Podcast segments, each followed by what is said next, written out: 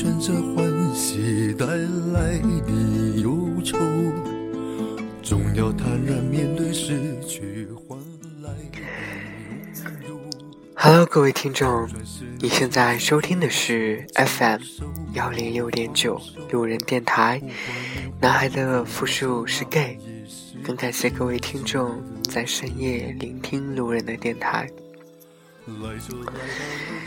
还记得昨天我讲的那个前男友与师兄的爱情故事吗？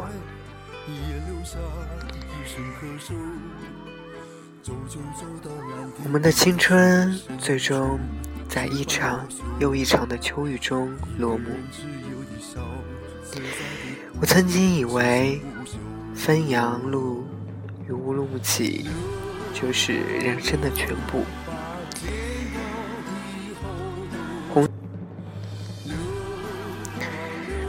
红院会是每周的聚会地点，然而我们还是分道扬镳了。师兄去了美国以后，前男友没有回到熟悉的纽约和波士顿，而是打算去欧洲待几年。说有一些人生问题，想要安静的想一想。我们分手的时候已经是初秋，地点还是在 Simply Thai 里面。两个人都没有太伤心，反而觉得这是一种必然结果。除了那天食物超级难吃以外，剩下的都还不错。前男友变成话痨，他担心师兄到了美国以后不会照顾自己，东西吃不惯。或者上课听不懂之类的，我安慰他：“师兄平日为人善良机智，到了美国肯定也会有好运气。”他才稍微有点放心。吃完饭后，他叮嘱我一定要多把斯波索宾的下册看完，这些东西都有大益处。这是一场平静的分手，没有小三，没有为钱翻脸，没有“你还爱我吗”之类的问题。我们讨论完师兄。斯波索宾，前男友还赠送我两本和声习题，一本音乐史，一张卡拉扬的唱片。最后，我们愉快的告别了。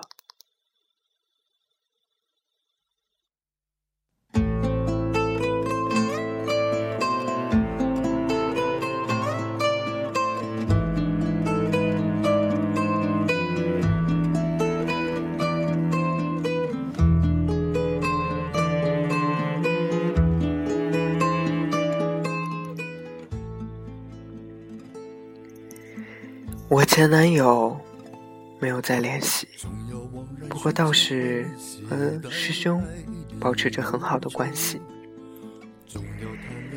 师兄和前男友一直没有见面，我曾经问过为什么，他总是含糊其辞的带过。不过，他倒是很爱给前男友写信、写明信片。买礼物之类的。上次我们在久光看到特别可爱的绣钉，师兄就买下来，打算寄给前男友。我开玩笑说：“你们这是要搞基呀？”师兄脸一下子就红了，说：“没有，我从来不搞基的。”结果不到一年，两个人就真的搞基了。搞基的过程非常诡异。师兄去欧洲看音乐节，主动约前男友出来听音乐会，然后两个就在音乐厅的台阶上纯情的牵着小手，四目相对，觉得对方才是今生的真爱。巧合的是，交往一年后，前男友也是在音乐厅外的台阶上向师兄求婚的。对于结婚，师兄一直饱受很大的压力。他的家人一直希望他能娶一个家乡的女子，带到美国去洗衣做饭。相亲中认识的女生，明明彼此根本不来电，女生却天天跑到师兄父母家做家务。吃饭，每个人都认为他们是一对情侣。师兄为此深受困扰。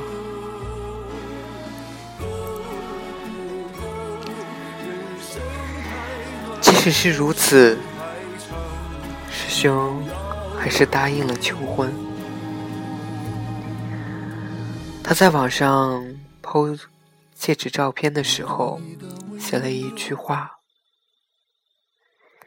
我觉得性别不重要，金钱不重要，世俗规矩不重要，重要的是这个世界只有我们才能理解彼此。”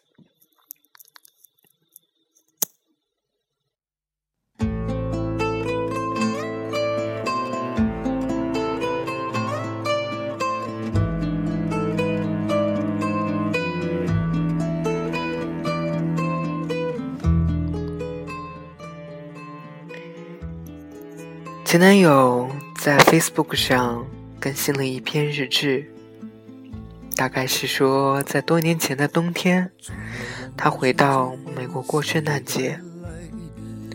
他明明知道师兄就在几条街以外的地方，却无法鼓起勇气拨通那个熟悉的电话号码。造就这种无力感的，更多的是自身的困惑。从异性恋变成同性恋是正确的吗？对方也是这样想的吗？这样做是否会抹掉过往的美好时光？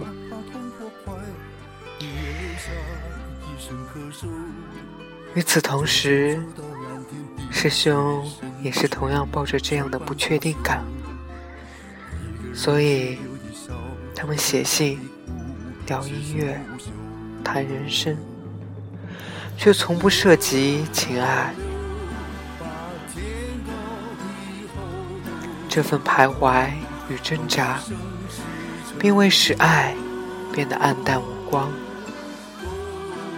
他们只是变得更了解彼此，确定彼此是自己要找的那个人。或许。如果两个人之间的共鸣足够强烈，如果那份爱意足够具有深度，这些体验其实并不会随着时光流逝而消失。相反的，时间反而增加了他们的分量。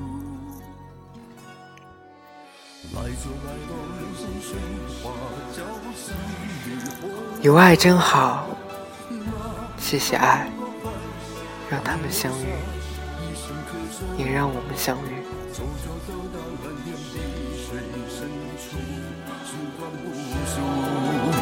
一个人只有一笑，自在的哭，此生无数。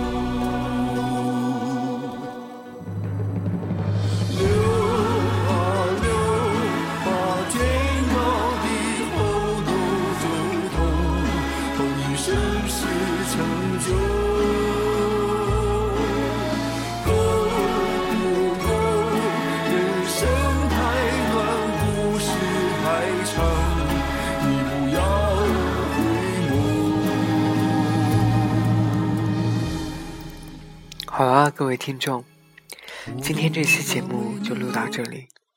很感谢各位听众在深夜聆听路人的电台。晚安，各位听众。成都，今夜请将我遗忘。